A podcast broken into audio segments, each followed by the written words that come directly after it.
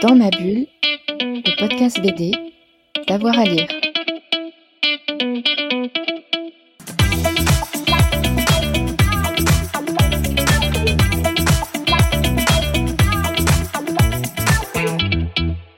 Ok, bah, je voudrais bien conseiller euh, Céleste de Chloé euh, Cruchaudet, qui est un livre sur euh, Céleste Albaret, qui était la servante de, de Proust. Et c'est un livre que j'ai trouvé formidable.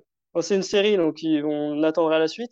J'ai trouvé formidable parce que même si on n'est pas forcément intéressé par le sujet, en fait, euh, je trouve que le livre est passionnant, que ce soit à la fois dans l'écriture et dans le dessin.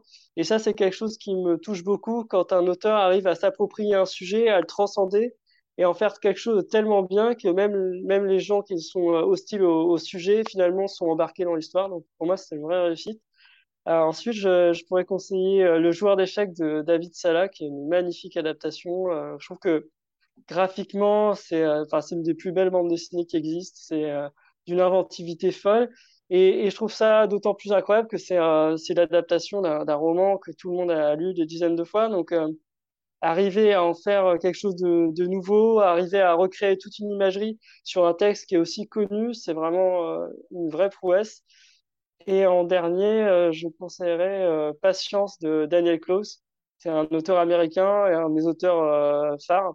Et je m'en suis beaucoup inspiré pour euh, l'écriture de L'homme à la tête de lion, euh, justement parce que cet auteur a tendance, euh, et je pense qu'il est comme ses personnages, à être quelqu'un d'assez ronchon.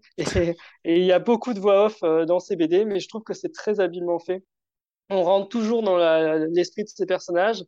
Ils sont jamais tendres avec les autres. En même temps, c'est toujours bien écrit, bien amené. Et puis, graphiquement, je trouve ça super. Et son livre Patience, moi, c'est son livre préféré. Enfin, c'est son livre que je préfère. Euh, parce qu'il est question de voyage temporel. Et c'est vraiment euh, un, sujet que j'adore, mais qui est tellement difficile euh, à réaliser. Euh, J'espère arriver un jour à concrétiser un projet euh, dans cette voie-là. Mais euh, bon, bref, c'est un auteur qui m'inspire beaucoup. Dans ma bulle, le podcast BD, d'avoir à lire.